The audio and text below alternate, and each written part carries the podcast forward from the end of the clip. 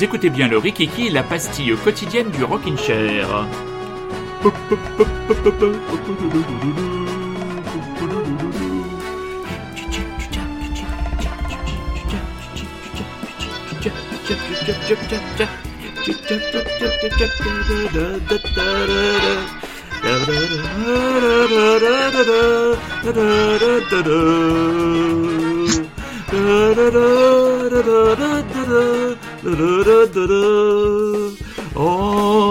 Emmenez-moi au pays du Rikiki. Joli l'accordéon. Bel Ça massacre. Ça, je crois que c'est notre plus mauvaise réinterprétation du générique, mais t'as remarqué comment j'ai reconnu. qu'on s'enfonce. Mais non, on s'enfonce pas. T'as vu, t'as vu l'œil du mec qui bosse en maison de retraite qui a Ah oui, reconnu. oui, oui, tout à fait. la- Alors, trois notes, le mec, il- t'as reconnu l'instrument, le morceau. Et alors, l'interprète, euh, je pense pas. C'était Monsieur Claude Laxalde. Ah oui, d'accord, d'accord. Ça aurait pu être André, André, André ou Aimable, mais oui, si tu vas chercher dans le rock Dans- indé de l'accordéon, Dans euh, l'indé- dans l'indé de l'accordéon. si tu vas dans l'indie et l'indie accordéon, euh, on va pas s'en sortir. hein. Très bien. Comment vas-tu, camarade? Eh ben écoute, très bien, ma foi, euh, le beau temps revenu depuis quelques jours, malgré un bel orage hier soir qui nous a fait sursauter. Mais tout est revenu à la normale, euh, voilà, à Bordeaux. Euh, et il fait bon à Bordeaux. Ah ben nous ici, il fait un temps de chiottes, il pleut, c'est super, il fait humide. Tout va bien, Eh ben, c'est cool. Euh, normal quoi, vous êtes à Paris. Vous êtes normal, mais ça va revenir, ça va revenir. Alors, c'est moi qui commence, et alors je vais commencer par un ovni. Un ovni qui interpelle le monde entier, puisque nous sommes plus de 34 millions de personnes à l'avoir vu depuis son lancement au mois de mars. Je vais te parler de Tiger King au royaume des fauves. Est-ce que tu as entendu parler de cette entre guillemets série documentaire Alors, qui est actuellement Netflix. disponible sur Netflix?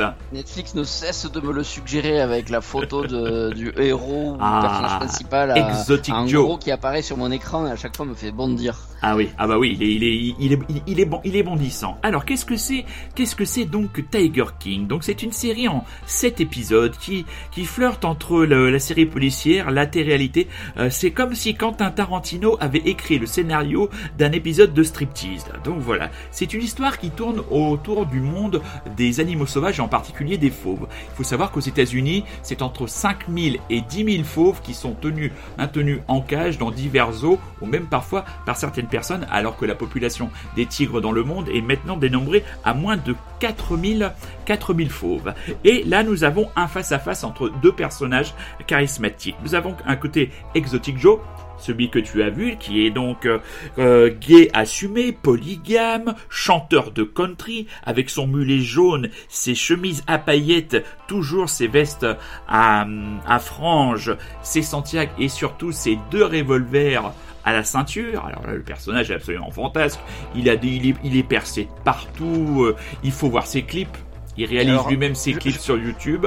Oui. Je me permets juste parce que je suis en train là, j'ai Twitter à côté et je tombe sur une info qui rebondit parfaitement sur ton, ta chronique vu que je vois que Nicolas Cage prêtera ses traits à Joe Exotic, le personnage de la série Netflix surmédiatisée Tiger King. Voilà. D'accord, parce qu'aux dernières nouvelles, on parlait de Rob Lowe aussi, mais c'est vrai que Nicolas Cage, Nicolas Cage, donc ce Exotic Joe est, est propriétaire d'un parc qui a, il accueille euh, 1200, euh, 1200 tigres. Donc lui, pour lui, euh, il prend bien soin des animaux, euh, il les élève, il fait rentrer des gens, il fait de l'argent. Mais bon, en fait, euh, l'activité est pas blanche blanche. On va vite l'accuser d'euthanasier parfois les, tigres, d'en faire un trafic, enfin. Et il a face à lui son ennemi. Carole, Bas- Carole Baskin, personnage qui n'est pas blanc-blanc non plus. Elle, elle est la présidente d'une association qui milite justement contre des établissements comme celui de Joe Exotic. Mais il faut savoir que Madame n'est pas blanche-blanche, puisque son premier mari, millionnaire, a disparu du jour au lendemain. L'enquête n'a jamais relevé, euh, n'a retrouvé ni le corps, ni le mobile, ni la voiture, vraiment, on sait pas. Elle est devenue riche du jour au lendemain, elle a une fondation, elle fait travailler des centaines de bénévoles gratuitement, et l'entrée de son parc, où elle montre aussi des fauves, est payante. Donc pour te dire qu'il n'y a personne de véritable blanc-blanc. Et on va suivre la montée en puissance de la riv- rivalité entre ces deux personnages, le tout filmé à l'intérieur du film, c'est comme une mise en abîme, parce qu'il le tout, il y au début il y a une télé-réalité qui était là pour filmer juste Joe- Exotic Joe. Voilà. Et après, tout, tout le monde témoigne, c'est-à-dire les gens de la télé-réalité. Après, tout s'emballe.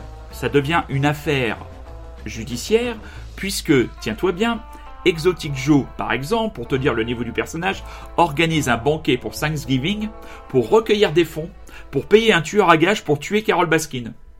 Ah oui, c'est bon esprit tout ça. Ah, c'est bon esprit. Non, non, mais et, et on voit le personnage d'Exotic Joe complètement sombré dans la folie. C'est c'est à la fois effrayant, c'est à la fois pathétique et c'est même parfois touchant. Et tous les autres témoignages, parce qu'on voit tous les témoignages de ses salariés, c'est quand même un personnage qui à un moment donné va faire appel à un espèce d'escroc euh, qui est reconnu pour venir racheter des entreprises pour aider à relancer son eau parce qu'il a jamais une thune, hein, il est fauché et il va piquer l'argent de cette espèce de mafieux pour financer sa campagne au poste de gouverneur de l'État d'Oklahoma.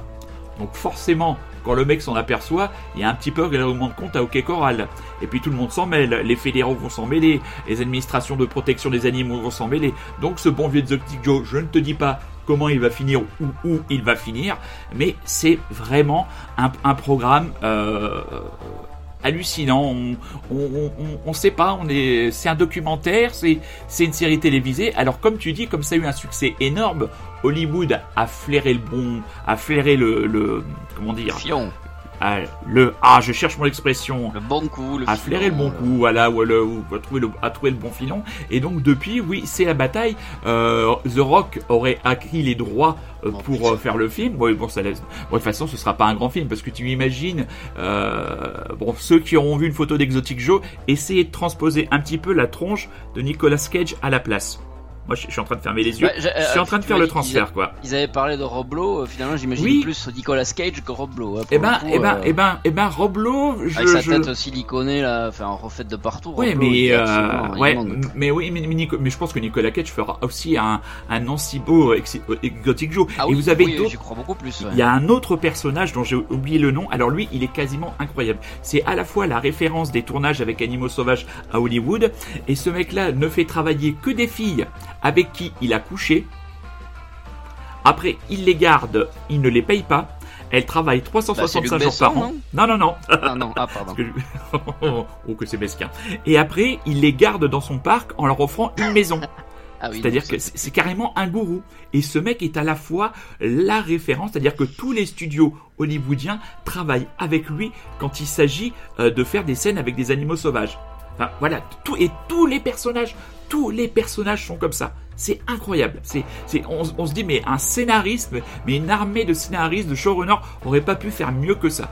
Donc, euh, enfin voilà, moi j'ai regardé ça au début, je me suis dit, ouais, allez, je tente un épisode, je dis, qu'est-ce que c'est que ça? La deuxième fois, tu dis, mais c'est pas possible. Et après, c'est que, c'est que tu veux savoir comment ça se termine. Et, euh, et ben, la, la, fin, bon, la fin, voilà, elle est, elle est, elle est, elle est ce qu'elle est. Mais c'est vraiment, c'est, c'est un, c'est un ovni. Voilà, c'est un ovni télévisuel comme seuls les Américains. Puis alors là, on est dans l'Oklahoma. Toi, tu, tu, as traversé certains États du Sud. Euh... Ouais, l'Oklahoma, c'est pas vraiment le Sud, hein, mais c'est un peu au-dessus de. Mais, mais tu, tu, as, tu, as, tu, as, tu as aussi traversé des États entre guillemets profonds ah des, États-Unis, euh, tu t'es entre guillemets confronté euh, sans, sans être euh, voyant dans le mauvais sens du terme avec les populations locales, les rednecks, voilà. Oui, non, mais là je pense qu'on n'a pas atteint ce genre de personnage-là. Hein. Oui, oui, oui. Moi je pense qu'on est, on est, on est, là, on est à l'acmé de ce que peut être le redneck, hein, parce que c'est, ah c'est redneck, c'est des c'est des mecs qui prêtent des, des, des mètres, euh, enfin voilà quoi, c'est... Euh... White trash. Ah ouais, c'est du white, euh, c'est du white trashissimo, si tu devrais rajouter de l'italien. Donc voilà, c'est est-ce que je peux vous le conseiller sans vous le conseiller, mais à la fois je vous le conseille et ça bon, Il est suffisamment mis en avant hein, quand même. Je pense que comment Il est assez mis en avant. Hein, je ah oui, bah tu, oui, peux, le, tu peux le conseiller sans Ah oui, ça, ça, doit plaire. Hein. Ah ça, ça, oui, c'est un, un, carton et tous les tous les gens qui l'ont vu euh, ont eu la même réaction que moi, à la fois interloqués, euh, oh parfois parfois on rit. Euh, enfin c'est c'est parfois on a l'impression qu'il y a Michael Kull qui va débarquer dans un coin ou ou Gustave de Kervern. Enfin c'est voilà donc et pour donc illustrer ce propos, il élève des tigres. Vous cherchez des tigres, le trio le tigre. I'm so excited. Je trouve que c'est à peu près, à peu près cohérent. Donc, on va s'écouter le tigre, I'm so excited. Et après, c'est à toi.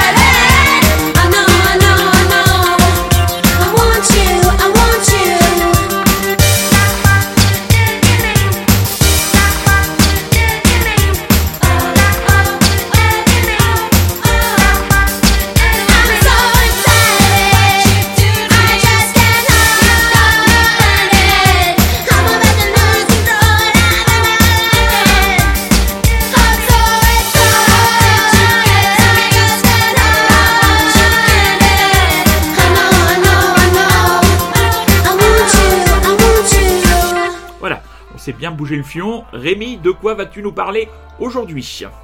Eh bien, moi, une fois n'est pas coutume, je vais euh, nous reparler euh, d'une bande dessinée, euh, Oh. encore une fois découverte grâce à notre incroyable festival de la BD d'Angoulême, euh, euh, festival auquel j'espère une année, j'espère te croiser, Manu, parce que je pense que tu serais heureux comme un coq en pâte. Ouh, mais je, je- j'y viendrai bien, mais je crois qu'on est quand même pas près d'en avoir un. Il faudra peut-être attendre 2022, voire 2023. Mais Oh, ah, c'est début d'année, donc euh, je pense Ah. que quand même d'ici là. euh, Nous d'ici verrons là, bien. J'espère, Mais c'est- euh, oui, mais ne voyons pas les choses en gris, Manu. Allons, allons, allons. voyons, voyons les choses en bleu. Voilà. Alors, Voyons, vas-y. la, la- la fin du confinement approche, euh, lundi, les, éco- les écoles vont faire leur pré-rentrée. J'aime ton angélisme. Voilà. J'aime voir ton le côté angélisme. positif. Je t'écoute. On voit le côté positif des choses. Exactement.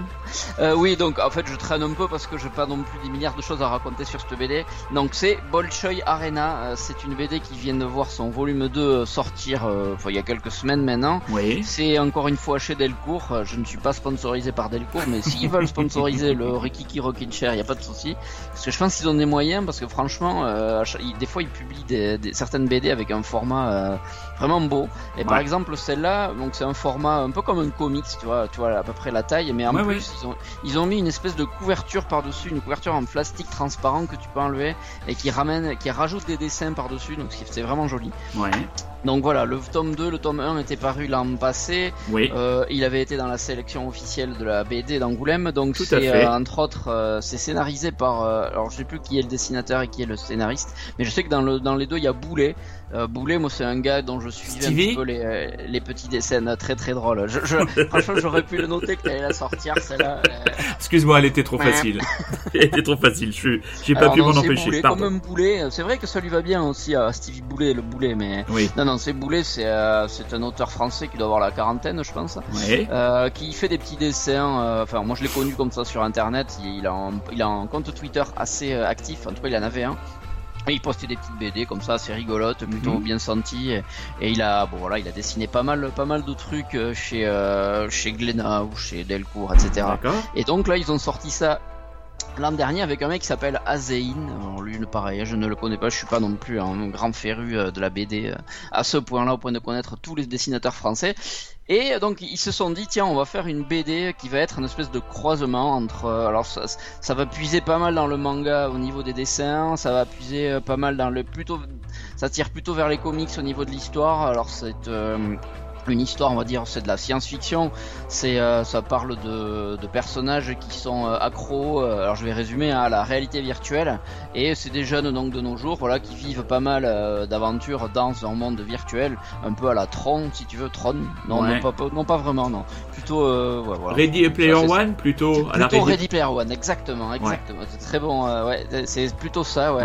Et donc, alors il se passe des choses avec cette, évidemment, avec ces personnages-là. Il y en a qui sont très accros, et puis il arrive quelque chose à la- l'héroïne principale.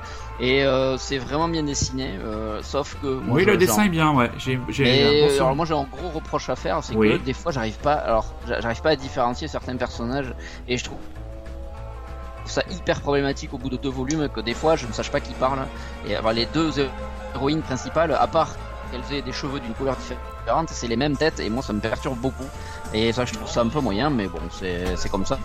C'est peut-être c'est peut-être volontaire, peut-être qu'à la fin on va voir un énorme euh, retournement de situation. En fait elles sont jumelles. Bon je sais pas, je pense pas. Et euh, autre reproche des fois, quand il y a des scènes un peu d'action, je trouve que c'est un peu le bordel. euh, et des fois j'ai un peu du mal à m'y retrouver, mais ça c'est moi. Euh, je pense que c'est propre à moi parce que j'ai j'avais le même problème avec des gros des mangas hyper connus comme Gun ou même Akira. Où des des fois les scènes d'action, moi en dessin, j'ai du mal à m'y retrouver. Je, je comprends pas toujours, donc euh, bon c'est peut-être moi qui ai un petit souci Ouais. avec ma tête ou mes yeux. Euh, donc voilà. Voilà, Bolshoi Arena, l'histoire est vraiment bien. Moi, elle m'a vraiment plu. Le, le premier volume était très très cool. Euh, il Ouais. y avait un bon. J'aime bien j'aime bien l'univers. Enfin, j'aime beaucoup l'univers, la réalité virtuelle, c'est un truc qui me parle beaucoup. Ouais. Donc, ça me plaisait bien de voir ce qu'ils arrivent à faire. Ça me... Il y a pas mal de références aux jeux de rôle. Euh, de, un petit peu dont on a parlé hier, tu vois, les, euh, les jeux euh, Final Fantasy. Aux jeux de rôle en ligne aussi. Les RPG. Il y a plein de petites incrustations. Les RPG, tout à fait, bien. Ah oui, bah oui. je- Euh, je progresse. Voilà, après, là, donc, je suis à la, la moitié, hop, je regarde, ouais, la moitié du deuxième tome. Ouais. J'ai commencé ce matin ou hier, et c'est toujours aussi bien. Alors, ça devient un peu plus, enfin, l'histoire est vraiment en train d'être lancée. Le tome 1, c'était vraiment plus une présentation présentation de l'univers, des personnages, c'était euh, bah, même si sur la fin ça s'accélère un peu. Là, on est vraiment dans le cœur du problème et c'est hyper intéressant, je trouve. Je sais pas vers où ça va, je sais même pas s'il y a un volume 3 qui va arriver. Je ne mhm. suis pas aller à la fin, c'est pour voir s'il y a écrit. Et voilà, donc c'est Bolshoi Arena. Et un truc que je voulais dire, après je te laisse la parole parce que je sais que toi t'as pas trop aimé le 1, donc tu vas me dire pourquoi. Ouais, ouais. Euh, dès le cours, ils ont fait un truc, ils font ça dans plusieurs BD, je sais pas si t'avais vu. Des fois, il y a des petits logos euh, qui apparaissent en bas à droite des pages. Ouais. Et en fait, il y a une application que tu peux télécharger sur ton smartphone, euh, Delcourt Soleil. Ouais. Euh, et en fait, toutes les pages qui ont ce petit logo qui apparaît, si tu les passes avec l'application, hop, et eh bien tu as une, euh, tu, tu as la BD qui continue dans ton téléphone avec, ah, soit ils mettent des petites vidéos, soit c'est des liens vers des, bah, des du making of, si tu veux du dessin, des, petits, des petits contenus additionnels. C'est vraiment cool, ils rendent la BD interactive, c'est vraiment pas mal. Ça fait deux fois que je vois ça. Ouais. C'était les deux fois Delcourt, je crois, et ça, je trouve que c'est plutôt une bonne idée ce transmédia. Euh. Mais bon, là, c'est Bolshoi Arena, et vas-y, alors pourquoi ça t'a pas ça bah, tombé des mains bah, moi, moi, moi, moi, ça m'a complètement tombé des mains parce que je, le, le, le, sujet de, de l'intelligence artificielle, c'est pas quelque chose qui me parle. Je suis pas trop, pas trop geek euh, à ce niveau-là. Je suis pas un gamer, de, pas un gamer du tout. Euh, gamer. Voilà. Et euh, le dessin était vraiment, il était vraiment agréable, mais moi je me souviens, je, je me souviens, je, je pense l'avoir fini, mais euh, je me souviens aussi de la semaine, la semaine suivante, le mec m'avait dit, euh, euh, parce que moi j'ai la chance d'avoir une super librairie comics BD non loin de chez moi, et que, quand le quand la BD ou le comics vous plaît pas, vous pouvez vous le ramener et vous l'échange, vous pouvez en prendre un autre. Donc ça c'est un c'est un super réflexe commercial. et dis je le nom, hein, dis le nom. Ah bah c'est la librairie Impression. La librairie Impression, on peut même commander sur internet. Ils sont à Anguin-les-Bains. C'est une équipe de passionnés super. Moi je les aime, je les aime beaucoup. Et, et c'est vrai que bah, moi c'est. Hein, parce que... Il fait il fait il fait il fait partie il fait partie des, des rares comics que j'ai acheté chez eux, que je leur ai ramené. Et l'autre aussi, c'était aussi encore une histoire de, de réalité virtuelle. Donc je pense que c'est tout simplement un sujet qui me, qui me, qui me passionne, qui me passionne pas. Euh, je saurais pas te dire. Il faudrait que je te retrouve la, la que je te retrouve la, la, la, je l'ai plus. C'est vrai que t'as euh, raison de préciser que c'est très ciblé, je pense, euh, les gens qui connaissent pas mal les jeux vidéo oui, et oui, la réalité virtuelle, les très clairement, Même si c'est pas, c'est pas, on ne crache pas des références à la tête comme le fait mal euh, maladroitement parfois Ready Player One ou qui ne fait euh, souvent te cracher. Ouais. Tiens regarde, il y a la moto d'Akira, tiens regarde bon. Oui, oui, oui, oui, oui, oui, Là c'est beaucoup plus subtil, c'est euh, plus c'est intégré en fait dans leur monde donc mais ouais, il faut effectivement je pense qu'il faut apprécier l'univers qui y a derrière qui est dépeint et euh, voilà. Mais, euh, après, après pour revenir à Delcourt, Delcourt c'est vraiment la maison d'édition qui fait des beaux objets. Ça a été les premiers à faire les couvertures en dur. Ah putain, ouais. Ça, les couvertures en dur, c'est quand même un bonheur parce que ah. ça, ça, ça, a été les premiers. Moi, je me souviens, les premiers Delcourt que j'ai achetés, c'était les Hellboy. Euh, donc euh, les en dur, ah euh, enfin voilà et puis c'est c'est c'est le les c'est c'est les gros champions, c'est une énorme maison. Delcourt et en passant parce que quand je vais faire mon petit tour en ville à, à Anguin-les-Bains, j'habite à côté d'Anguin-les-Bains, bah même si la, la, la librairie Impression, hein, j'en fais de la pub, est fermée, bah je passe devant la vitrine tout le temps, je regarde et j'avais repéré ce tome 2 ce tome 2 et j'avais vu cette couverture et je me suis ah ils ont fait ils ont bien ils ont bien ils ont bien travaillé les les objets et, et ça donne, ça donne envie d'être d'être acheté. Et ça, c'est important. Et je trouve que c'est quelque chose qui a perdu, par exemple, l'industrie du disque et que la BD et le comics a, c'est de sortir vraiment des, des éditions qui te donnent envie de réacheter et te réapproprier le, le, le, récit ou le, comme toi, par exemple, la super euh, version que tu as eu des Watch, des Watchmen. Et ça, je trouve que c'est oh, quelque chose que, c'est quelque chose que la musique, que la musique ou le cinéma ont un peu perdu de vue. Et euh, c'est peut-être parce que je m'intéresse beaucoup plus aux, aux, comics et à la BD euh, maintenant depuis quelques années. Euh, autant qu'à la musique ou, autre chose, mais vraiment là, c'est, c'est, sont, ce sont des, des, beaux objets. Donc euh, même si bah, euh, je suis très content que le, le, tome 2 t'ait, été plu, et, je pense que quelqu'un comme Vincent I du côté de Grenoble ferait bien de lire ce, ferait bien de lire ce Bolshoi Arena. Il me semble bien qu'il avait acheté le. Oh, il doit l'avoir. Il a toujours des coups d'avance. Hein. Lui, lui, faut savoir qu'il a une boutique Glénat en bas de chez lui. Hein. C'est honteux, ça. Il y, a des, il y a des gens qui ont eu des, des comics en bas de chez eux. C'est, c'est, et ça, ça ne devrait pas arriver. Enfin, tu me diras, moi j'ai habité, j'avais un disquaire en bas de chez moi pendant un moment. Donc, euh, bon, voilà. Très bien, Rémi. Merci pour cette chronique parfaite. C'est vrai qu'on a été un peu bavard aujourd'hui, mais c'était pas plus mal. C'est pas grave, c'est pas grave. Qu'est-ce que tu as choisi comme accompagnement musical alors je suis dans ma série fainéantise et musique, c'est-à-dire que je ne vais pas plus loin qu'à essayer de trouver un groupe qui soit parle du même sujet, enfin, chante sur le sujet de mon œuvre soit possède un nom euh, eh bien de, de, de, ma, de ma BD par exemple en l'occurrence donc là euh, bon, j'ai pas trouvé de groupe qui chantait du Bon Choi hein, Ouais. bon. mais par contre j'ai trouvé euh, j'ai pensé à, à un groupe qui avait un morceau qui s'appelle Arena que j'aime beaucoup Oui, c'est. toi tu vas pas aimer je le sais le groupe s'appelle Suns S-U-U-N-S Voilà, c'est les c'est un japonais. groupe euh, canadien C'est les, c'est les Bon. Canadiens, c'est Hein assez, c'est assez bruitiste, je crois, assez- un peu Ouais, post-rock, ils non font des morceaux un peu un peu électro, un peu krautrock, un peu euh, lancinant, euh, euh, voilà. Et ils ont fait un premier album que moi j'avais beaucoup, beaucoup, beaucoup aimé qui s'appelle Zero's DC, euh, QC je crois, ouais, QC, Ouais. dont est issu ce morceau qu'on va écouter qui s'appelle Arena. Très euh, bien. Voilà, donc c'est les Suns, Parfait. et donc euh, voilà, à On se quitte là-dessus. Merci mon Rémi. Je te dis à demain. À demain. Allez, ciao.